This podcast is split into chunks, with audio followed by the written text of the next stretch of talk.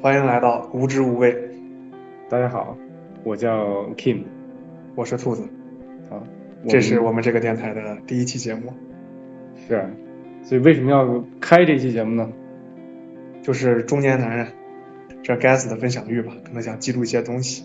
然后觉得日常里的一些聊天啊和一些观念的分享还是挺有意思的，想跟大家去呃分享，然后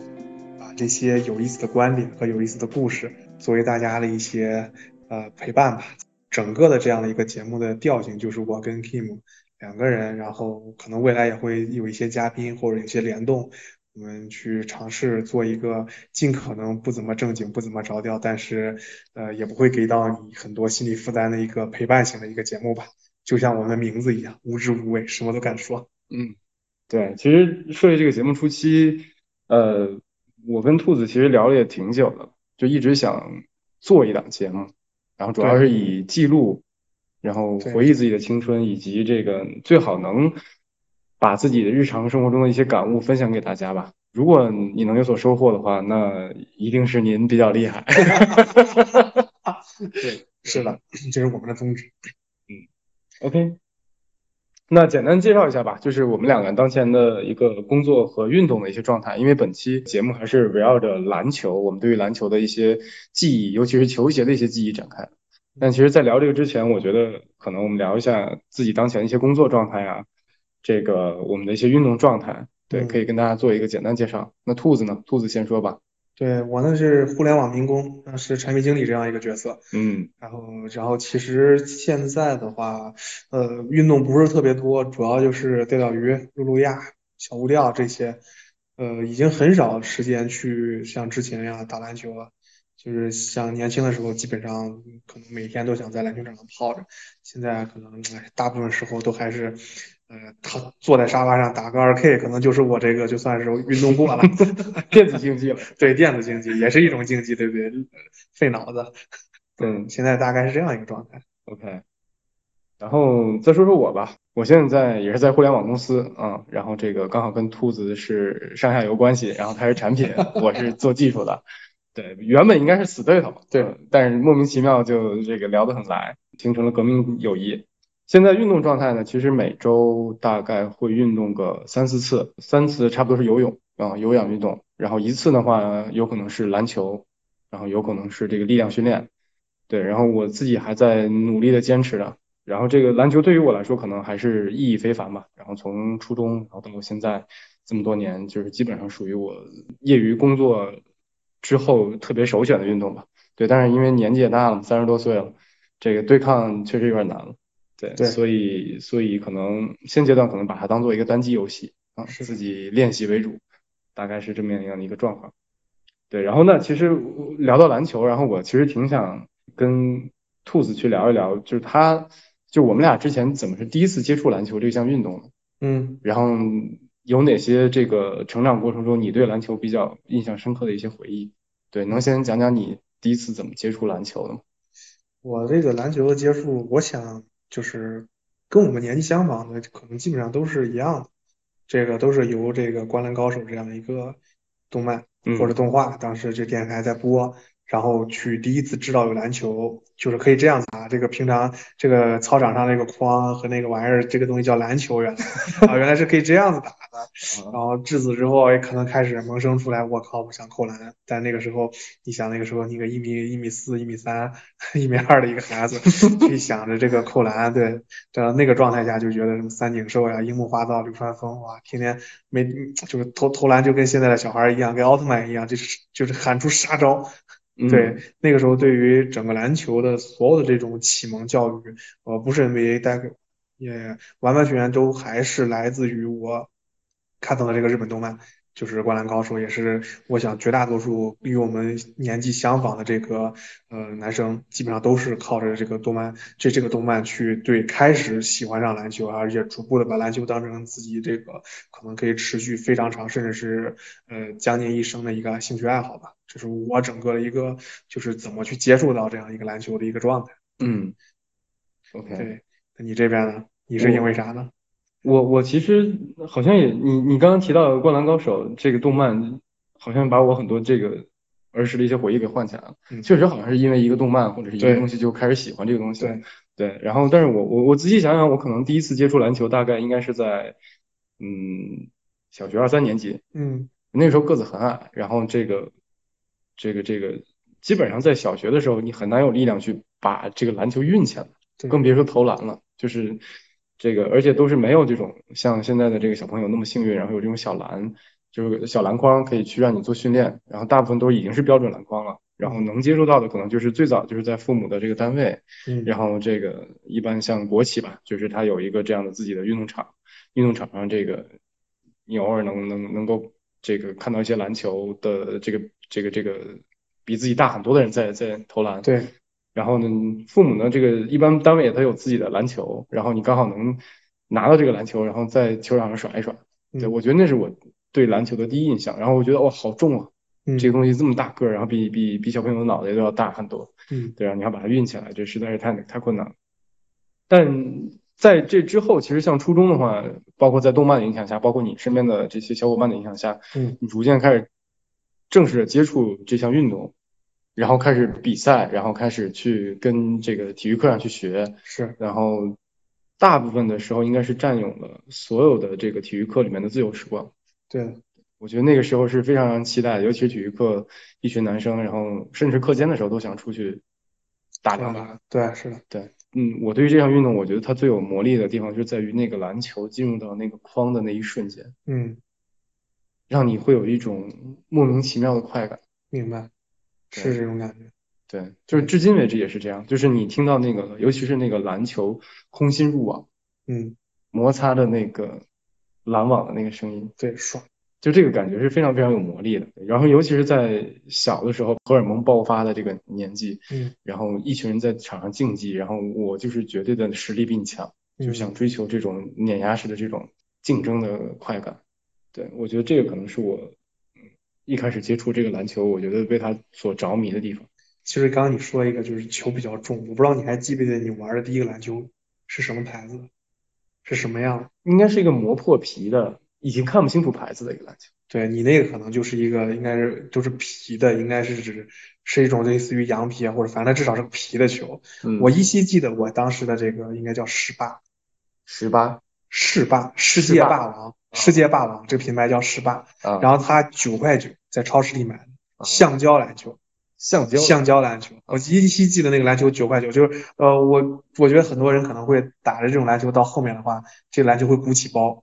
嗯这个会会起一个包，就看着非常有意思，有的会起非常多的包。嗯然后这个球，因为它它它不是这种皮质，满头大包，对对满头大包那种感觉。嗯然后那那那个是是我我当时第一个篮球，我们也报了这种日常的这个班。啊，对，我记得当时刚开始打这个球非常不得要领，因为完全不知道这个球应该怎么运起来。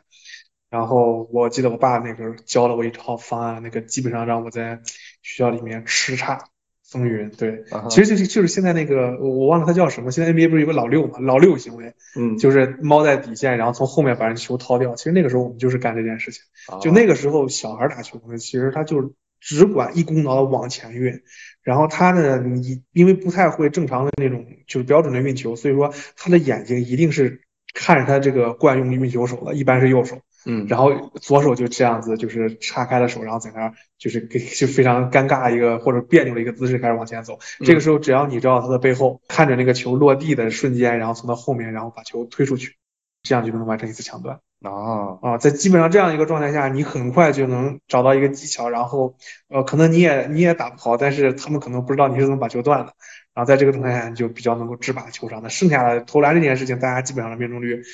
皆为皆是差不多的。 对。菜鸡互啄，对对对，我们那个老家是个工业城市，嗯是有子弟学校的。小学的话会有，那会儿会有五所，后面合并成了四所。那其实这种子弟学校里面的话，也是有这个，就是也是会有一些校际篮球比赛的。嗯。然后呢，我们这个学校呢，就是就是其实就是排名倒数第一嘛，就是这个倒数第一是就是我们学习嘛。嗯那你学习不行的时候，在那个年代里，你就是被人瞧不起的。嗯。那这个时候就是，就其实换算到就是国力上来说也是一样的。当你国力不行的时候，你就要发展体育。嗯，然后总要在一些地方找补回来你的这种所谓的这种尊严也好。嗯啊、其实，在那个时候，我们是有一个比我们大两届的这一群哥哥姐姐们，就是哇，我现在想起来依依旧头皮发麻这些操作，就是我至今，我我觉得我在至今，我不知道这个有没有一些时代滤镜，或者是我对他们的一些额外一些崇敬的滤镜。我觉得他们当时做的这些动作，我至今我也没有见到几个人能够做到。那个时候他们只有五年级或六年级。嗯，是什么动作？就就举个例子啊，比如说空中接力，嗯比如说比如说上篮儿的过程中扛着我们的体育老师。这个这个哥哥，这个哥哥大我两岁，扛着我们体育老师上篮儿，在空中躲避我们老师的盖帽，嗯，然后然后把球做了一个拉杆儿，然后从背后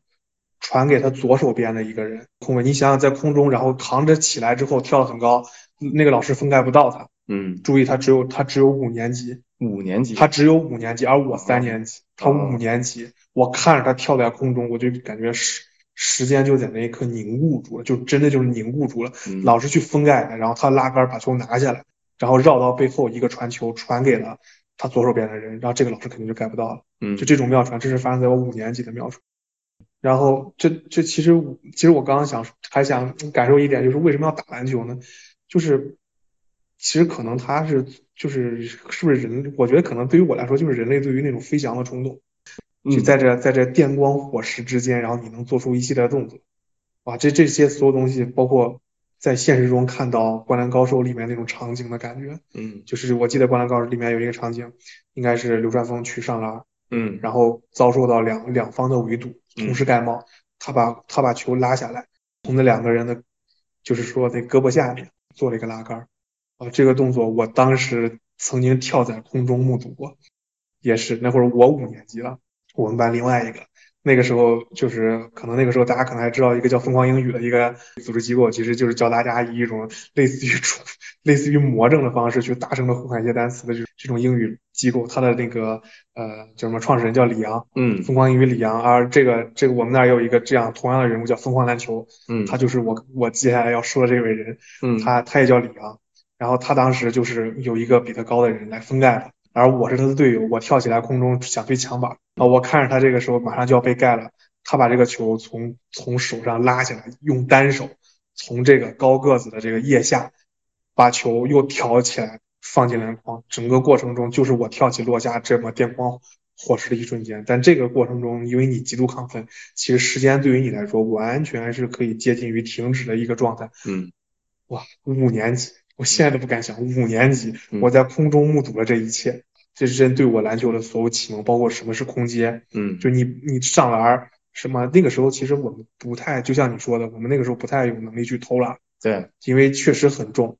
然后所以说那个时候我们大部分都是在上篮儿。那上篮儿其实我们是不是科班儿出来的？其实我们不太会正儿八经地三步上篮儿，嗯由于由于这些哥哥姐姐打的这些示范，其实我们那时候都是就是抡，就是所现在叫就大家都叫拉杆儿，在我们那个时候我们叫抡大风车，就所谓的就在空中把球转一圈儿放上去。为什么那个时候要这样做呢？其实你转一圈儿的时候，就其实是把这个球抛出去力量加强了，对，通过这个离心力的方式加强了。嗯那那个时候我们全是这样上的，其实不会那种正儿八经的这种上挑篮儿啊、上个空接啊、这个三步上篮，那个反而不会。对对，然后但是就是因为这样子，其实很有观赏性。什么拉，我们那会儿叫什么拉个全风车，拉圆了，嗯拉一个半风车、嗯啊，什么后仰跳投、平躺跳投，什么谁躺着平，说莎莎班谁谁谁，当时的后仰跳投直接就躺平栽地上了，我操，太猛了，这都不要命了。那个时候是对这种东西的一种推崇。哎，对你一说到这个后仰跳投，我们那时候还流行一个说法，就管这个叫平沙落雁式。我都感觉像是那个叫什么来着，叫《笑傲江湖》里面哎，那个招式，对，是一个这个，屁股落地平沙落雁式。哎，是吧对对对，平沙落雁式。对，那个时候，那个时候其实其实对篮球这种感觉就是像是在打回合制，嗯就打到后面，其实大家没有什么过多的防守，谁去盖谁啊，谁去断谁，就是你拿到球了，好，现在轮轮你开始表现了，你请用你的后仰跳投，或是用你的大风车完成一次上篮，或者完成一次投篮。然后大家打的其实还是比较和平的，然后更多的时候，由于大家运球也很差，而且我们那个学校，你因为呃我们学校的成绩不太好，所以说我们学校也没有很大的经费，我们也没有标准的篮球场，嗯然后也所以说也没有标准的操场，嗯，所以我们当时打的地是土土地黄土地土地上土地上打球，所以说你运球你是不可能运出什么花花样来的，什么变向、crossover 这些不可能的。所有的这个就是你运球的这个诡异程度，完全取决于当时是因为砸到一个呃不规则的石头，你这个让我想到一个画面，啊，就是这个村口集合，自带水泥，对 然 后然后一群人开始群魔乱舞，对，就是这个状态。我们那个状态打球，那个时候我不知道你们穿过穿的是什么鞋，反正在我非常长的一段记忆里，我的鞋都是双星，嗯，是一双足球鞋。哦，呃，这双足球鞋我一我现在依旧还记得这双鞋的价格是在十八块钱到二十五块钱之间，这个随着你的脚大小不同，它的价格会不太一样。我嗯一年四季都穿这个鞋，哇，这个鞋对我来说，哇，非常的煎熬。就如果你夏天去操场上面打完球或者是踢完球之后，它是双足球鞋，首先，嗯，然后但我们打篮球也穿它，底下带小钉钉的，带带橡胶钉的那种，嗯对，然后那个鞋可能三个月我就要磨平一双，甚至磨透一双。嗯，然后那个鞋，如果你在夏天穿它，你就知道什么叫热锅上的蚂蚁。哇，那个太疯狂，但那个完全不阻碍我们对于篮球的热爱。也，我们那个时候也不会去想这个篮球是要有篮球鞋的。嗯，我们认为篮球嘛，就是只要有篮球有篮就可以了，甚至可以没有篮，但是一定要有个篮球就可以了。是的，对，那个状态。然后那个时候还有一个动漫也深深影响了我们，那个叫《足球小将》。嗯，它里面有一个概念叫你要跟足球做朋友。那学生嘛，就是这个举一反三，想把篮球打好就要跟篮球做朋友。呃，我们上下学的路上是要拍着球拍着球回家的， 啊，而且而且而且会有一个朋友监督你是否有严格的按照篮球规则有没有二越。 这么卷吗？对，有这么卷。就比如说，举个例子，就比如说，有时候我们在旁边遇到一条，就是那种也不是很宽的这种水，就是污水滩。嗯那你这个时候怎么把球弄过去？嗯，这个时候就要把球拍得高一点，然后快速跨过去。可你不会啊，嗯就要有人要教你。教完你之后呢，你肯你还会回到那个水的另一边，再按照人家教的方式把它运过来，你才算过了一关。我怎么感觉这像是早期欧洲步的原型？对我我我们那个时候就是就是每一天就是也没有什么太多的这种条件， 嗯也没有见过好的篮球，然后就也没有见过好的，也没有甚至都不知道有篮球鞋这样一个概念，嗯，然后哎甚至篮筐上有网这件事儿我都是没有见过的。哎，对，对，包括我们那个时候的篮筐的话，不像现在，它是一个铁柱子，然后那个有机玻璃板儿。对，在我们那个时候就是木板，对，板上有钉子的，对，就是也我们也我们也会有时候把那个球扎破。哦，，对，因为像我们那个篮球那个篮球框的篮球架的话，它因为是木头的嘛，它时间久了糟朽了之后就会掉，嗯，所以说有掉我渣儿了对，就就甚至掉了一大块儿下来，就像我们那个板儿上是有镂空的地方出现的，嗯这就是我们整个小学就是以这样一个状态去接受到这个所谓这个篮球是什么。是的。所以刚才你提到这些画面，让我都非常有画面感，就包括你刚才说第一次看到有机玻璃的这种篮球对光，是多么的兴奋和对和和和那种期待，然后甚至是带有篮网的那种篮筐，对你就觉得我的天呐，这这是一个崭新的一个体验，对，对，这是非常好的一种感觉。是的。哎，刚才提到篮球鞋，我觉得这个其实是我们每个人都青春里面离不开的一个最重要的话题。对，然后其实特别想聊一聊这个关于第一双篮球鞋的故事。嗯，对，你刚刚提到，其实第一双篮球鞋像是一个双星的这样的一个足球鞋，对，然后是的。这个基本磨漏磨漏了无数双。对，是的，那小学的时候，其实家人也不会给你太注重你穿什么。嗯就那个时候，我们还有一个叫旅游鞋的概念。嗯啊，对，对，旅在那游个鞋年代还有四个百叫日历对对对， 那个年代还有叫旅游鞋的一个概念。嗯其实大部分时候，对像我这样子，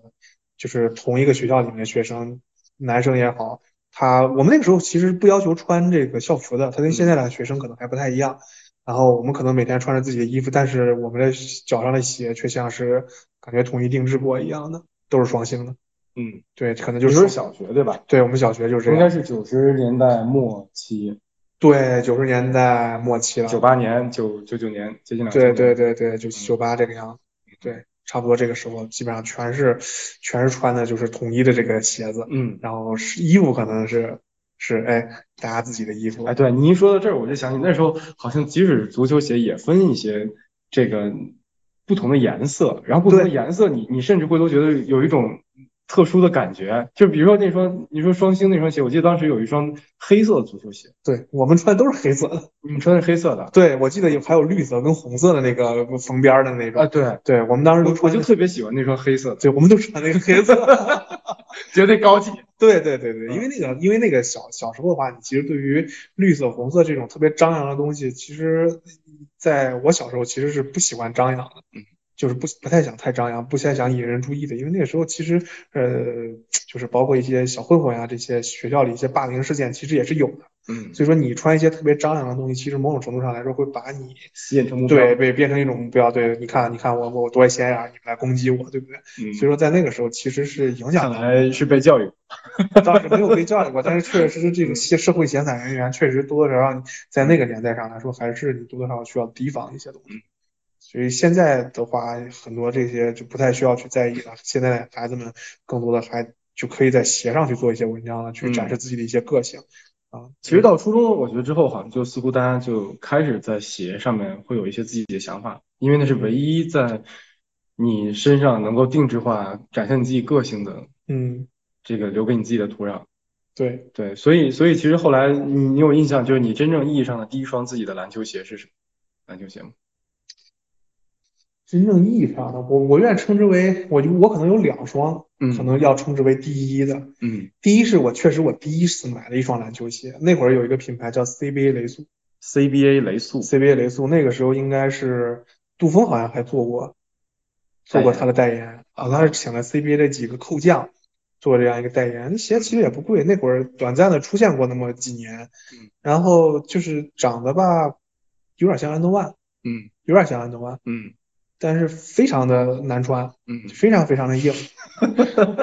这个可能是我印象中我第一双篮球鞋，我买的第一双篮球鞋，但我第一次感觉到这玩意儿是篮球鞋的时候，那可能应该是应该是匹克，嗯，第一双匹克，那个时候应该有一个技术，就耐克有个技术叫 shocks，嗯，其实它当时宣传来说的话，其实你就是或者我们称之为它气柱，嗯那个主要的这个穿着的其实就是这个啊卡特，卡特主要穿这双鞋，嗯然后还有在现在的呃，就是在复刻的里面的话，那个 Shocks BB 四这个前几年复刻过，然后或者是像现在一些田径鞋上面会还使用这项技术，但是在篮球鞋上基本上除了前几年复刻的这双 Shocks BB 四，其实他们还不是卡特的签名鞋，好像嗯。那那其实，在那个时候，呃，就没有什么其他的地方再去用这个技术了。嗯，它简单起来看着就感觉整个后跟儿被四个胶状的这个柱体给它撑起来了。啊哈，啊，这样一个状态。然后，然后号称是从 F1 减震材料中得到了这个灵感，灵感，然后去做了这样一个东西。这当然这是他说的，然后也会做一些关于火箭的一些这种所谓的这种这种就发射喷就喷气口的那个状态，嗯然后让你去感受这个东西仿仿佛能增高你的这个弹跳一样。嗯，对，然后那这个当然我是买不起的，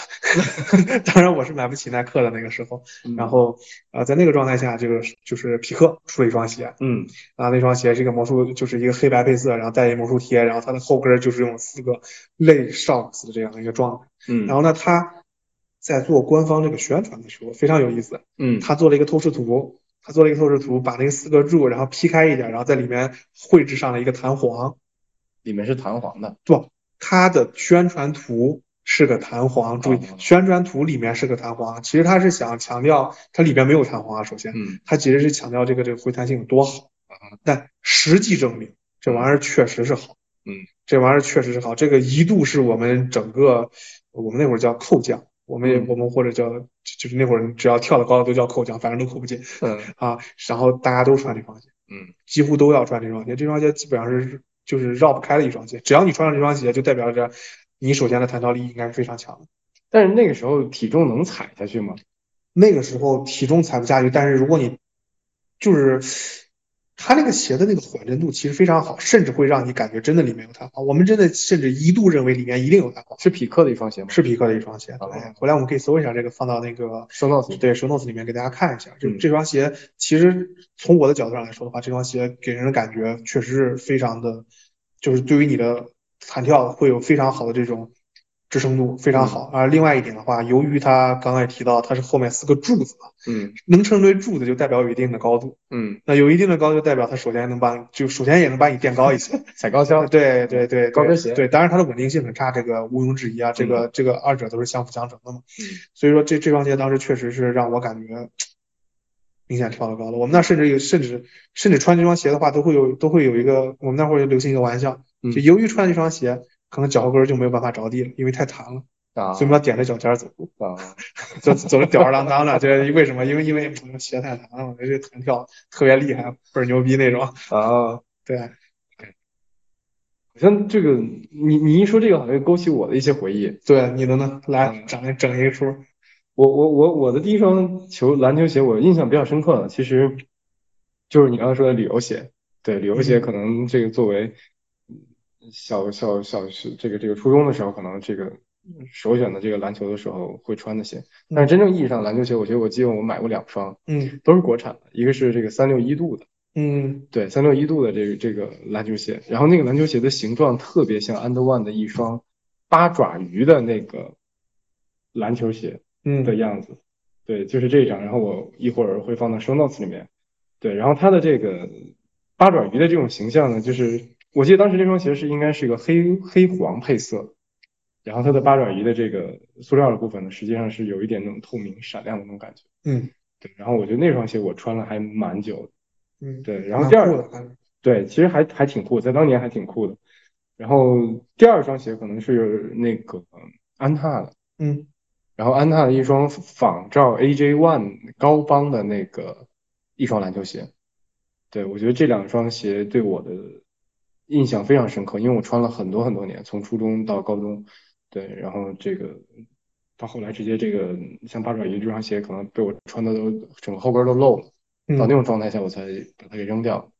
对，就是这两双鞋其实一直陪伴着我的青春时代吧。对，但是后来其实像，尤其是初中，我记得到了高中之后，其实发现一些国外的品牌开始逐渐流行起来，对然后我们的视野里面开始出现了这个耐克。对，耐克、阿迪、安德对万这些都是逐步逐步开始出现的，甚至安德万可能出现的频率可能会比耐克还高一些。那个时候，对，而且还可能有一些像，可能现在大家都觉得比较冷门，像锐步，对，嗯当年都是叱咤风云，在整个球场上都是觉得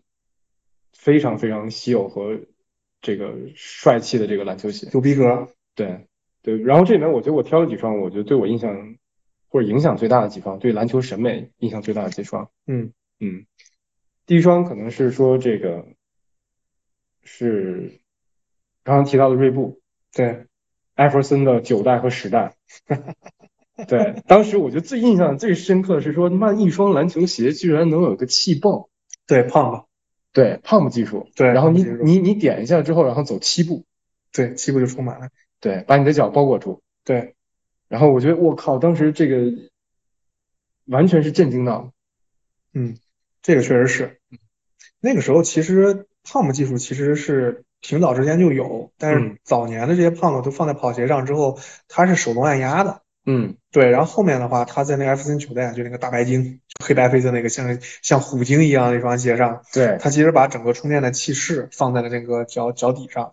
对嗯这鞋，然后就冲上去。当时我记得像杂志上面说的就是，就无法，它是这么描述这双鞋的，就是无法向你描述 pump 这个技术带给你的包裹感是什么样的，只有当你穿上脚的那一刻，你才知道这种这种感觉是难以用语言去形容的。嗯，对，确实是，就是这种锁脚的感觉，确实是不错。对。然后他后来又出了一个艾弗森十代，对，然后当时我觉得最牛更牛逼的一点是说这双鞋有三档可调，六档。六档可调，六档可调，因为对记我记得当时是这样，就是就是锐步九，就是昂斯呃就是那个艾弗森九代，嗯艾弗森九代的这个缺点就是挤脚，嗯的原因是因为是是谁他都是那么多步充满，啊，就是等于说等于说你充满了之后，就是脚瘦脚肥都那样，嗯那这肯定不行，所以说就时代就优化了这个情况，但是从我的角度上来说，我还是更喜欢它这个九代的设计。嗯虽然时代确实是在上面做了一些提升，但是我觉得九代的设计依旧是我心目中，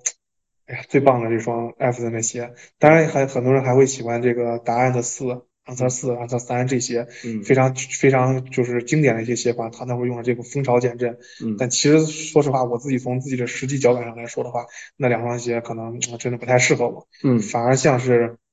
像是这个九啊和这个十，可能更是符合我的审美一些。嗯，对。然后当时我觉得在这个鞋上面，它其实用了一些比较新奇的一些材料，包括刚才说的这个 pump 技术，嗯，包括这种魔术贴一样的这种鞋带儿，对对，锁踝。对，然后甚至还有在这个鞋面上，艾弗森时代的时候，在鞋面上会有拉链儿，它对会把你的这个呃整鞋个带鞋带儿给遮盖住。对，对，然后甚至是有一种翻毛皮的这种这种样式。对对，那其实是在高中时代，我的天呐，就是有一个这样的鞋出现在你面前，你觉得真的是这个特别的惊惊喜和惊奇，对就是一双鞋怎么能做成这么酷的样子？对，其实早年来说的话，这几大品牌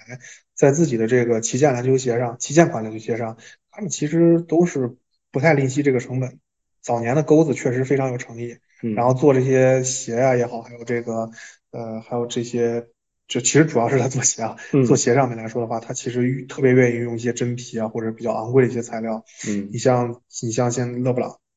你像勒布朗的那个三代，这个三勒布朗三代的话，呃，理论上来说就应该是我初中或者高一的时候就出的。那嗯，勒布朗三代的那个设计师是 King Link，其实也是科比一代的这个设计师。啊他当时做这双鞋的时候，他自他自己的这个鞋垫儿，呃，他是给的鞋垫儿用的是橡胶鞋垫，嗯然后整个的这个整个的这个成本就压根儿就没准备控成本。嗯哼就是他们对于这种自己要捧的这种超级巨星或者天皇巨星来说的话，就他们的门面，他们在设计这个球鞋之上几乎不计成本。嗯哼再包括到后面做那双甲壳虫，甲壳虫的勒布朗那双鞋也是发泡材料做的，整双鞋一次成型，鞋面嗯也是不计成本。嗯但不像现在，比如说我们去复刻，就前几年其实大家都知道，就是科比的一些球鞋在做复刻，然后说这个这个他他现在叫 proto 是吧嗯？proto 的意思应该是增强。嗯说妈的也没看到哪里增强，嗯我感觉就不停在减 配，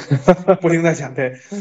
，OK，然后碳板也减了，然后皮皮料也减了，但是在早年里面，呃，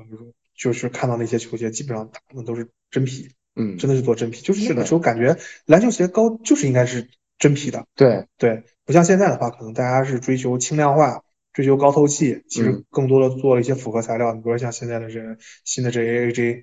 a j 到三十七还是三十八了，对，我觉得质感好像完全跟小时候看到的篮球鞋没法比。对对，是的，就是他们现在现在可能球鞋走的不再是材料带给的质感，而是说在多种材料之下，我雕刻的这种形状嗯和带来一些理念。你像之前那个乔丹那些 Eclipse 的下面那种镂空的，嗯或者是那个那个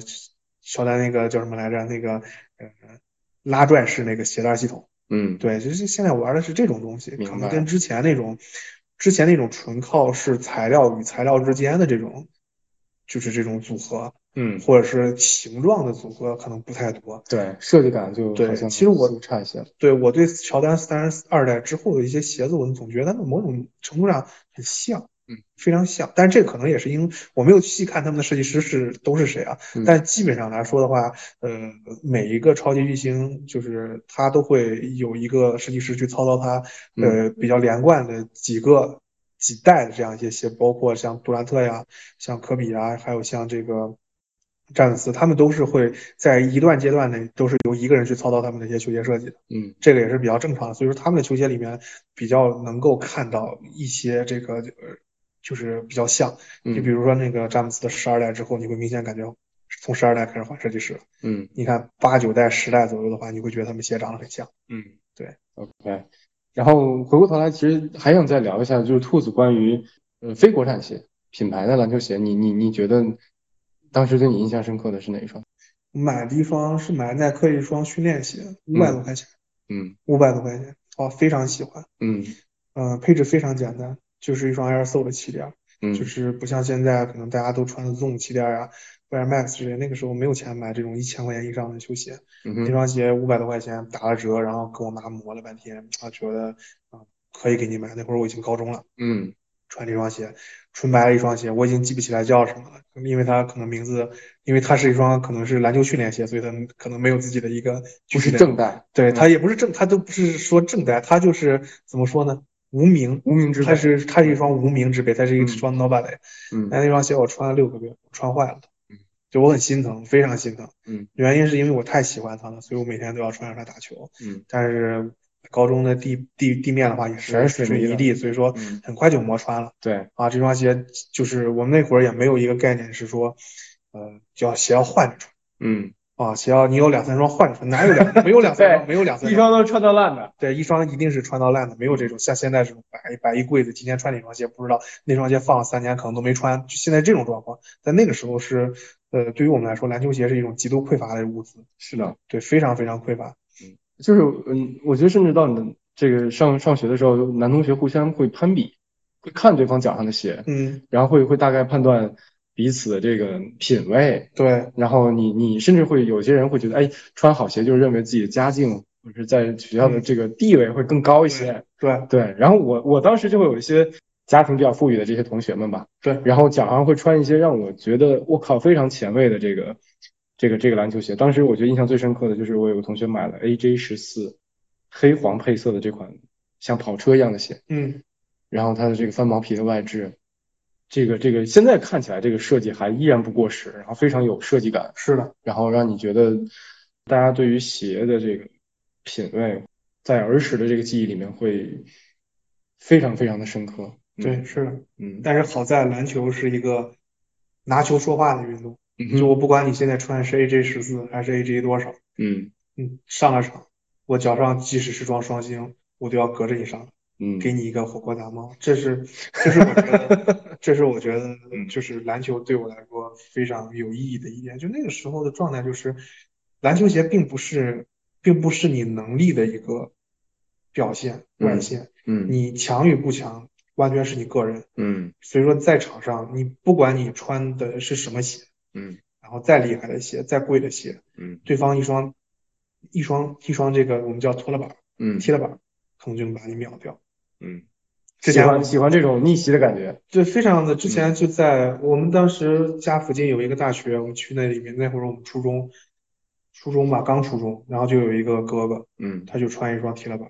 然后个头比我稍微低一点，那会儿我大概已经有快一米七了吧，他一米六几，然后原地弹跳抓跑，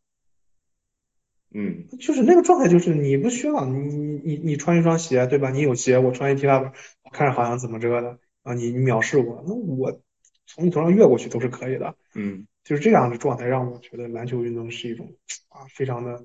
让人觉得充满血性。就是嗯甚至我们会觉得，如果你穿的越厚，我就越要打，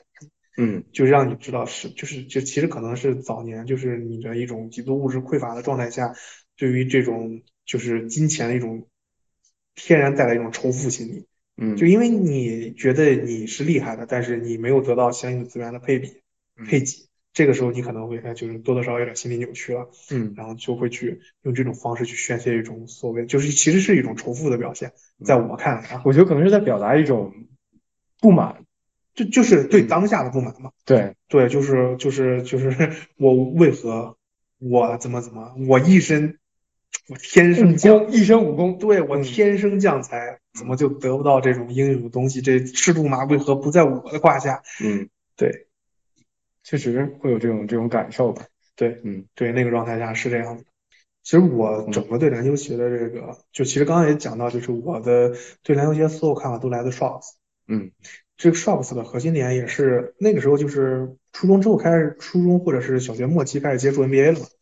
然后那时候网络不是很发达，其实不太有机会去上网。嗯。然后我们那会儿家里也不会去给你买电脑，就是我也到很很靠后的时候才有了电脑，嗯所以会去爸妈单位，然后借用公他们公司的电脑，然后呃每周可能有浏览那么一两个小时吧。那个时候知道了一个叫卡特温森卡特的这样一个球星。嗯然后也知道了他那个惊世骇俗的这个胯下扣篮，然嗯后那个时候就是，然后后来就也就是我们那里会有一个，就是肯定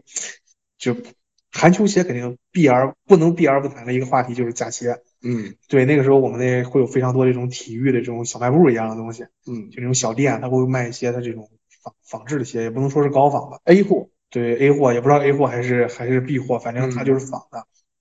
这个时候其实我们就遇到了很多这种卡特，嗯对，我们对卡特的一代、二代、三代、四代、五代、六代，我们也不会区分。嗯我们怎么区分呢？卡特二十三柱，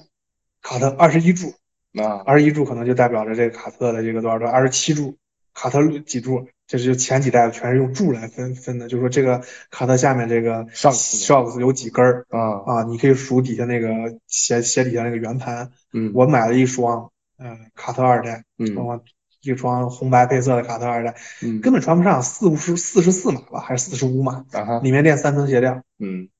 就得这样子去穿，就是喜欢，就是也不舍得扔。你妈说收拾家，你这要不要扔了？就前两年跟我说的。我说我说我，它虽然是最不值钱的一双鞋，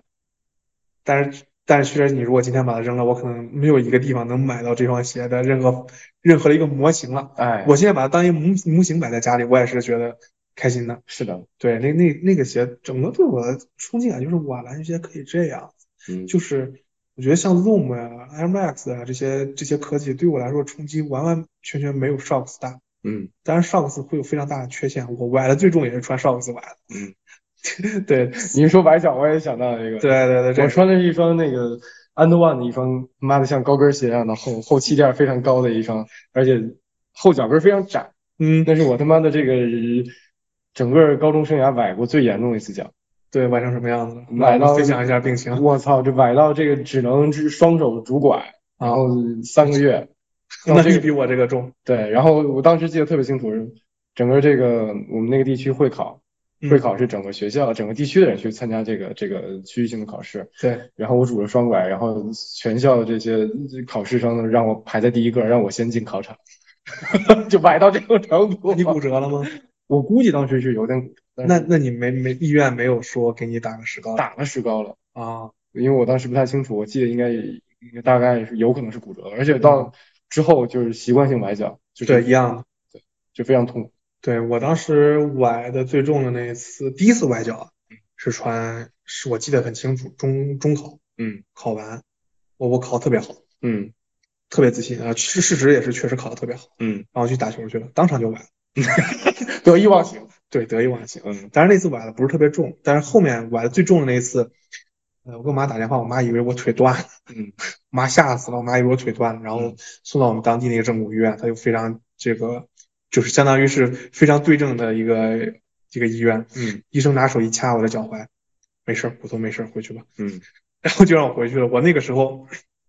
膝盖以下已经一样粗了，哦从从脚踝到膝盖全是一样粗的， ，Jesus，然后就这样就躺了，就是那是我怎么说呢？我想想，哦，呃，高一下学期开学第一天，嗯， 那相当于又放了一个寒假，呃放了个暑假。对对，或者我在家躺着，然后天天天天无所事事，然后然后后面就我爸送我上学，然嗯后非常非常糟糕一个天，然后就把脚崴成那个样子了。嗯之之后就开始对这个鞋开始有一些自己的这个想法了。嗯，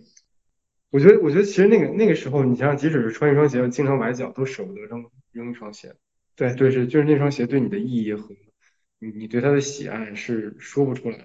对，嗯其其实我觉得还可能是因为这双鞋得起来非常的这个难。嗯你想得到一双鞋非常难，因为你没有什么经济基础，你是靠父母的钱去买一个东西，所以说你会特别舍不得。对，所以这个时候对于我们来说的话，是我们去适应这双鞋的特性，嗯而不是让鞋来适应我们的特性。嗯其实前两年我不是定制了一双那个杜兰特的十二代嘛，嗯然后后来我不是又买了一双那个呃那个叫什么来着？呃，韦德的八代嗯啊、那个带那个 BUV 鞋带系统的。嗯我当时穿上那个鞋了之后，就是那个泵那个减震之后，我是我我记得当时我在工位上，我应该是待会儿咱俩还在一块儿工作的时候，嗯，我直接把这双鞋踩在了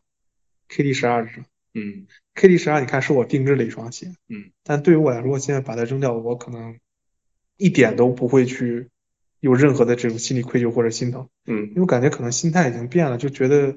不是当初对球鞋的那种，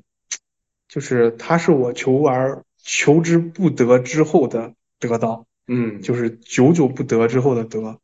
现在对我来说，买一双鞋可能太过于平常了。嗯就它只就它变成了跟吃一顿麦当劳，或者说 买个口罩，可能这样对我来说它就是这样一个东西，嗯所以说对它的那种容忍度就变低了。我需要它来适配我，嗯我不想有任何的时间与它磨合。我希望这双鞋穿上我脚的时候，应该是跟我的所有的这种要求是相匹配的。嗯所以我感觉现在我对于鞋的这种要求越来越苛刻了。嗯我我我真的很久已经没有说有一双篮球鞋让我觉得我操就是它，嗯太牛逼了，就很少有这种感觉。当然嗯，韦德那双鞋的话，确实是这几年里面我最满意的一双，但是但是它确实是很滑 呀，它确实是很滑，溜冰鞋，对，确实很滑。我买了两双，嗯，哈，买了一双，实战鞋，一双。买了一双实战鞋，另外一双鞋在家摆着嗯供。对， OK，所以其实我其实也能感受到，就是当物质丰富的时候，对，大家对于曾经那种年少时代求而不得的那种珍惜感、那种舍不得、那种热爱、嗯那种怀念，对，所有你的青春的这个时光，在篮球场上的时光，都跟这双鞋有着千丝万缕的联系。对对，然后似乎在很难再回到那个时间、那个时代。对，嗯，其实其实想一想，就是像现在家里放了四五十双鞋，啊然后那些鞋，但凡是我舍不得扔的，嗯，一般都跟了我至少十年以上，十年以上。十年以上。我去年扔了一双鞋，那双鞋是我大三的时候买的，到现在十来年了吧。嗯所以说，所以说这我一想的话，可能就这双鞋当时承载了我，就是我我认为可能大学时光。我大学时光也好，或者是那是我年轻的时光，嗯，就是我自己曾经年轻过的一些记忆。嗯，所以我不乐意扔它。但是像我扔去年的鞋，扔前年的鞋，那我一点负担都没有。嗯，我不认为这些 东西有什么不可扔的。核心点，我还是觉得这双鞋承载了什么很重要。对，就也可能是因为现在你有了新的压力，就是你不能够再心无旁骛的去享受生活了。嗯，就是你你你还要去考虑你的家庭，甚至考虑你父母，父母年纪大了，可能还要照看他们，他们的身体啊这些东西都是需要关注的。可能爷爷奶奶辈儿的身体你也需要去关注。然后公司里面啊，对对，同事啊之间的关系，这些所有事情，让你很难再去很单纯的去热爱这个生活或者去感受这个生活了。嗯，所以说我们也会变得很急躁，嗯，就是东西就是物品就是物品，物品就是拿来满足我要求的。嗯我要求就是你立刻要满足我，这是这是我们现在对于包括球鞋还有很多一些商品的一些看法。但是在过往来说的话，那个时候你没有太大的压力，你最大压力来自于学业，嗯，但那其实是现在来看那是最小的压力。嗯，那在这样一个状态下，你你有很多的时间，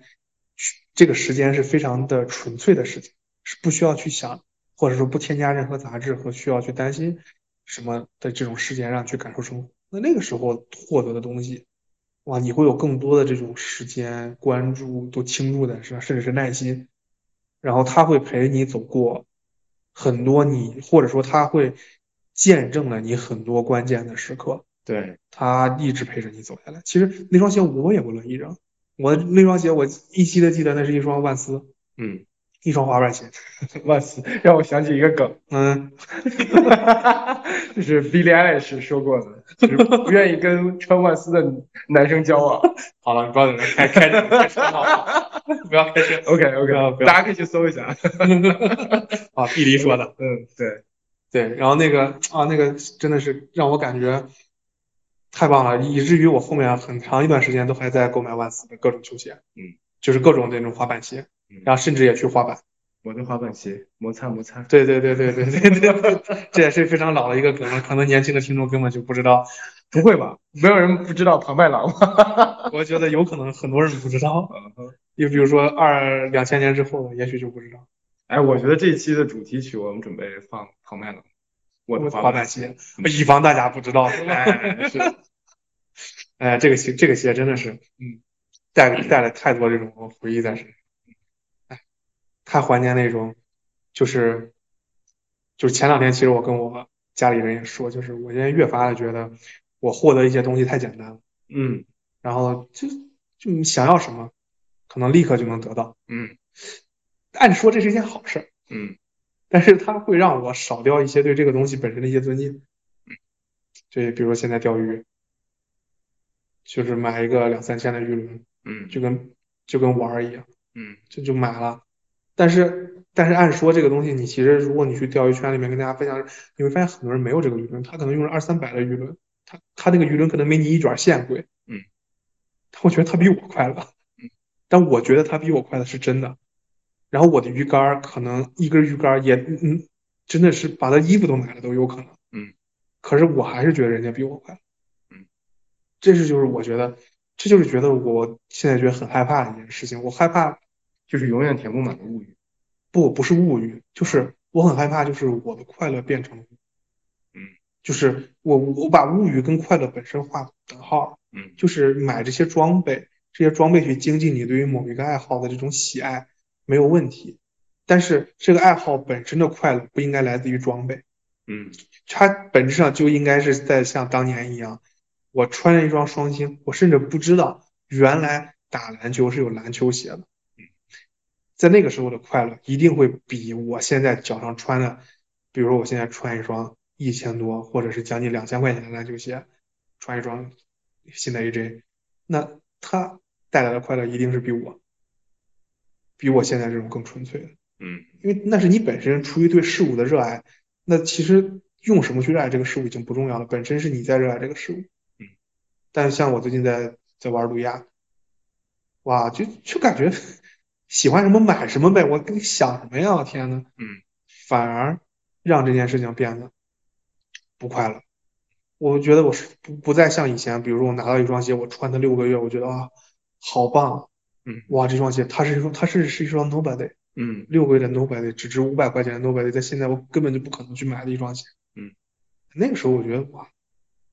原来是这个样子，没有了。嗯我觉得这种状态是让我觉得一个人随着年纪的成长，包括你的财力和你的工作、你的家境也随之变好之后，可能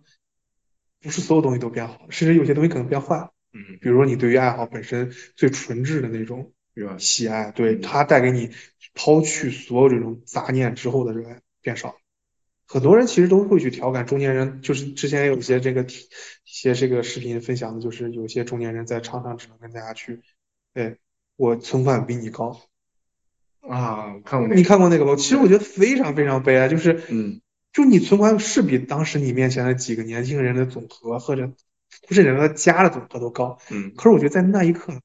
哇，你是世界上最可怜的人，嗯真的没有人比你可怜了，你真的真的是没有任何的快乐，你没有享受到篮球本身的快乐，是的，对你，你只能去秀你的所谓的这个财力的优越，这这让我这这我我就很害怕我自己陷到这种怪圈里。虽然我的财力可能也没有很好， 但是但是可能是买一些这种东西的话，其实确确实实还是还是没有任何太大问题的。明白。对，但是但是这个东西一直在警醒着我。但但我我从我的观察来看，其实你每次跟我去讲钓鱼啊、讲篮球啊、讲这些事情的时候，我觉得你眼睛里是有光的。眼睛里是有光，但是就是篮球它本身的快乐，还有篮球它周边装备的快乐，甚至钓鱼它周边装备的一些快乐，我没有了。嗯，你像现在嗯嗯那个 AJ 正在发售，我是不用看价格就可以买的呀。嗯，那之前的话货比三家，一定要找一家，哎，是店主是不是正品？我恨不得拿去见证一下。当前当时是这个状态，你因为你特别喜欢这个东西，你对它真的是很期待，就是那种状态。嗯那就好像就因为你很难获得它，所以你非常对它的期待很高，然后它能带给你一个很强烈的冲击的快感。嗯你现在去去买一个两三千的鱼轮，花花一两百买东西，区别没有区别。嗯这种时候就就把钓鱼里面的一些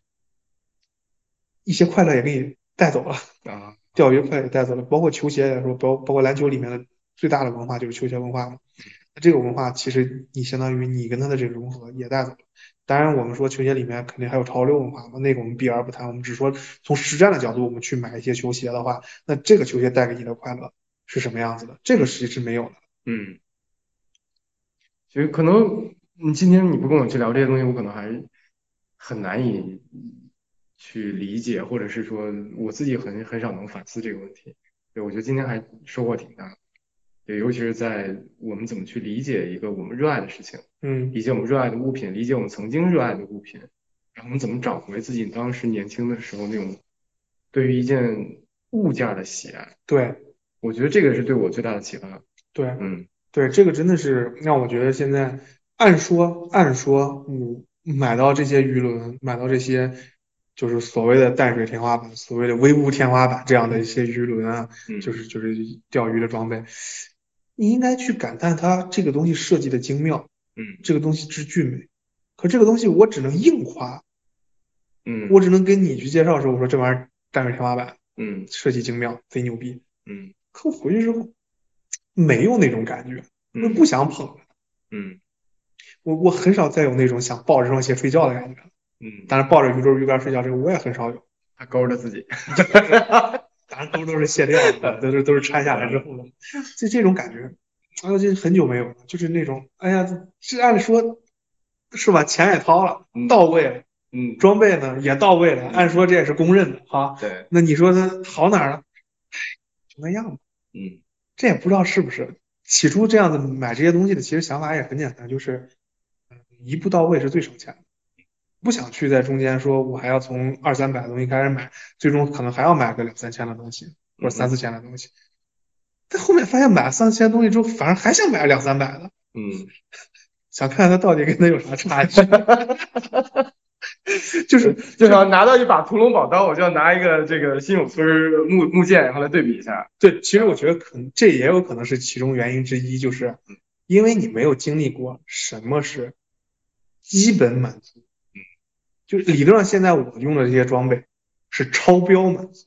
超标了，对，就对于你本身的能力也好，你的你的要求和你的环境所需要的这个装备来说，现在你上这套东西一定是超标满足。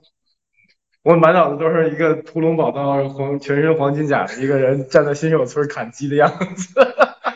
就感觉好像是我今天要削个苹果，然后买了一个屠龙宝刀在那削苹果，哎，对然后说他妈的也就这样吧，因为没感觉削的有多快。 对，对，但但我觉得其实可能由于我们没有办法像之前一样，我们只能买力所能及比较便宜的，嗯，然后